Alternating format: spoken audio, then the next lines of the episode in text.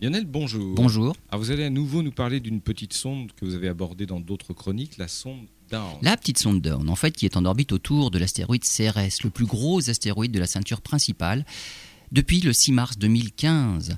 Le plus gros astéroïde, mais aussi le seul objet de la catégorie des planètes naines dans le système solaire interne.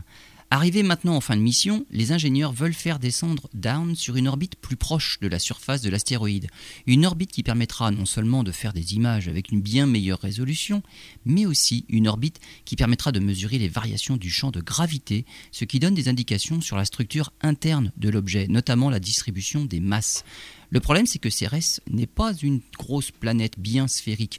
Il semble sphérique vu de loin, mais de près on y voit des terrains bien accidentés et un survol en rasemote est assez risqué.